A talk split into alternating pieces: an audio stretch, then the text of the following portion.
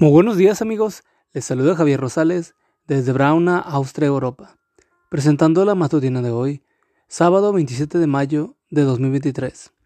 La matutina de jóvenes ya por título, ¿Orgulloso yo? La cita bíblica nos dice, tras el orgullo viene el fracaso, tras la altanería la caída. Proverbios 16, 18. Pensemos por un momento en personas que son muy orgullosas. ¿Qué tienen en común? Tienen en común que se creen superiores a los demás se ven a sí mismos como más bonitos, más inteligentes, más talentosos, más simpáticos que el resto de la gente que los rodea. Con mucha razón, C.S. Lewis afirmó que el orgullo tiene su base en la comparación y la competencia. Cristianismo y nada más, página 123. El orgulloso siente placer, no tanto por ser poseedor de algo valioso, sino por tenerlo en mayor medida que los demás.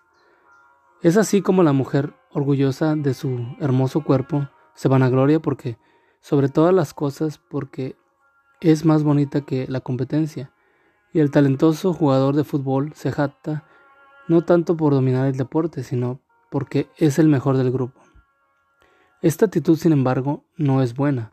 De hecho, la Biblia condena el orgullo y sus similitudes, la vanagloria, la altivez y la arrogancia, etc., en forma contundente. Dice, por ejemplo, que el orgulloso y el orgullo acarrea deshonra. Proverbios 11.2. Va seguido del fracaso, 16.18, y de la humillación, 29.23. ¿A qué se debe esto? Basta pensar en la caída de Lucifer para saberlo. ¿Cómo caíste del cielo, lucero del amanecer? Fuiste derribado por el suelo. Tú que pensabas para los adentros.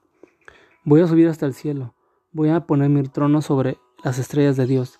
Voy a sentarme allá lejos del norte, en el norte. Isaías 14, 12 al 13. Y yo, y yo, y solamente yo.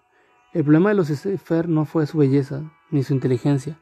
Su problema fue que se comparó con los demás y se vio a sí mismo como la super maravilla de la creación.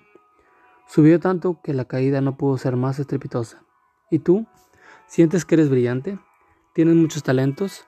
¿Un bonito cuerpo? ¿Un rostro atractivo? Ten en cuenta dos cosas. En primer lugar, no te compares porque todos somos hijos del mismo Dios. En segundo lugar, dale gracias a tu Creador porque nada tienes que Él no te lo haya dado. Gracias Señor por sus talentos y dones que me has dado. Me propongo usarlos para tu gloria. Amigo y amiga, recuerda que Cristo viene pronto y debemos de prepararnos y debemos ayudar a otros también para que se preparen porque recuerda que el cielo no será el mismo si tú no estás allí. Nos escuchamos hasta mañana. Hasta pronto.